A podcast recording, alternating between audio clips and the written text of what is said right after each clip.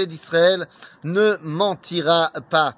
Et aujourd'hui, eh bien, j'aimerais que dans notre quatorzième chapitre, toujours pour la réussite de nos soldats, la guérison de tous nos blessés, la l'élévation de l'âme de tous nous, ceux qui sont tombés, évidemment, le retour à la maison de tous nos otages.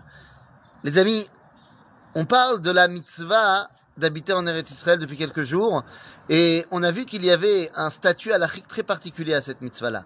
Et donc, il y a une question qui m'est revenue très souvent euh, cette semaine, euh, c'est de savoir qu'est-ce qu'on fait quand on est dans une situation de conflit entre les parents et les enfants par rapport à la mitzvah de venir habiter en Eretz Israël. Il y a énormément de personnes qui s'étaient inscrits dans des programmes euh, pour venir faire l'Alia, pour venir faire Massa, pour venir en Israël après le bac. Et les programmes devaient commencer juste après les fêtes de Tishri. Et c'est passé ce qui s'est passé, évidemment, la guerre a commencé. Et donc maintenant, eh bien, euh, les parents, très souvent, refusent qu'ils viennent en Israël. Et la question donc se pose, alors évidemment c'est une question un peu particulière en temps de guerre, mais de manière générale, si les parents refusent que l'enfant vienne en Eretz Israël, est-ce qu'on doit les, les écouter? Parce que Kiboud Avahem, il y a un mitzvah d'écouter ses parents, ou est-ce qu'on ne doit pas les écouter? Eh bien, il y a un grand principe au niveau de Kiboud Avahem, qui est vrai pour toutes les mitzvot, qui est que, évidemment qu'on doit écouter ses parents, mais s'ils nous demandent de transgresser la Torah, on ne doit pas les écouter. C'est la raison pour laquelle, dans les dix commandements, eh bien, on va avoir d'abord le commandement du Shabbat, du respect du Shabbat, et ensuite celui du respect des parents.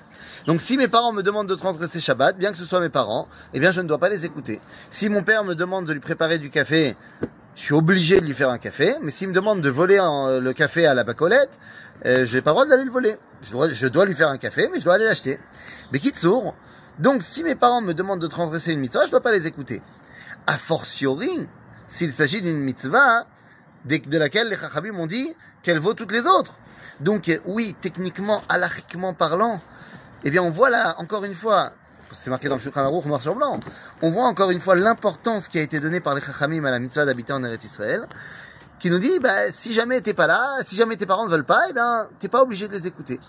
Évidemment qu'il faut tout faire pour que les choses se fassent dans la bonne humeur et la paix dans la famille. Bien évidemment, il faut essayer de convaincre les parents, de leur expliquer que tu pars pas à l'inconnu.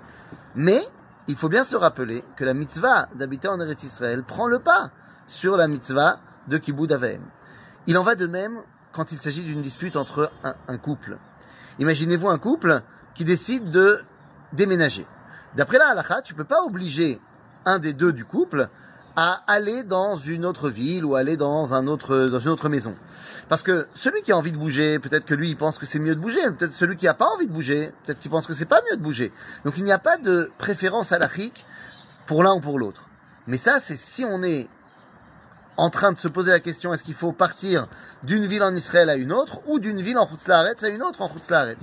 Mais s'il s'agit d'un couple où l'un des deux veut monter en Eretz Israël et l'autre veut rester en Chutzlaharetz, eh bien au niveau de la halacha, comme on peut voir dans le Talmud dans le traité de Ktubot ou alors dans le Shulchan au niveau de la halacha, celui qui a la primauté, c'est celui qui veut aller en Eretz Israël. Si c'est une femme qui veut aller en Israël et l'homme ne veut pas, eh bien il sera obligé, s'ils en viennent à divorcer, à lui donner la ketouba. Et, si c'est la femme qui veut pas monter en Israël, elle sera obligée de renoncer à la ketouba. Encore une fois, évidemment qu'on veut faire tout pour que le couple ne se sépare pas, bien sûr, et que c'est une halakha, mais elle n'est pas toujours mise en pratique comme pour les parents. Halakha les maasé. Mais cette halakha vient nous montrer à quel point, encore une fois, si on avait des doutes, à quel point les chachamim ont donné de l'importance à la mitzvah de venir habiter en Eretz Israël. Et j'allais dire qu'en temps de guerre, c'est encore plus important, c'est encore plus compliqué parce que la crainte est beaucoup moins irrationnelle que d'habitude. Mais c'est peut-être maintenant justement qu'on a besoin de voir nos frères d'Israël en route Laaretz, pas seulement se mobiliser, et c'est extraordinaire la mobilisation euh, qu'on voit de, de partout, mais peut-être aussi de les voir commencer à arriver, montrant que le peuple juif est attaché à la terre d'Israël non pas seulement dans le cœur, mais dans les faits et dans les actes. Vous savez, la, question se pose de savoir à qui appartient cette terre. Je me rappelle, en 2009, j'avais écrit euh, un Dvar Torah alors que j'étais euh, à Gaza pendant la guerre de Oferet et Tsuka, et de plomb durci. Et j'avais posé une question très simple, c'est la paracha de Vaïgash. J'avais posé la question, mais enfin, pourquoi y a-t-il une question de savoir à qui appartient une partie de la terre d'Israël, la Judée-Samarie, la bande de Gaza. Et cette même question ne se pose pas au niveau de Tel Aviv Eh bien, pour une raison très simple, et ce n'est pas une question de droit international. À Tel Aviv, dans la région de Tel Aviv, la question ne se pose pas de savoir si c'est une terre juive, parce qu'il y a 2 millions de juifs qui habitent là-bas. Mais si les juifs ne viennent pas habiter dans un endroit en Israël, eh bien, on peut se poser la question pourquoi? Eh bien, on, dirait que c'est à nous. Et donc, je pense que euh, la meilleure réponse à la question de savoir à qui appartient cette terre, eh c'est la réponse du terrain. Si le peuple juif décide de se mobiliser en masse pour venir en Eretz Israël, eh la question démographique ne sera plus une question.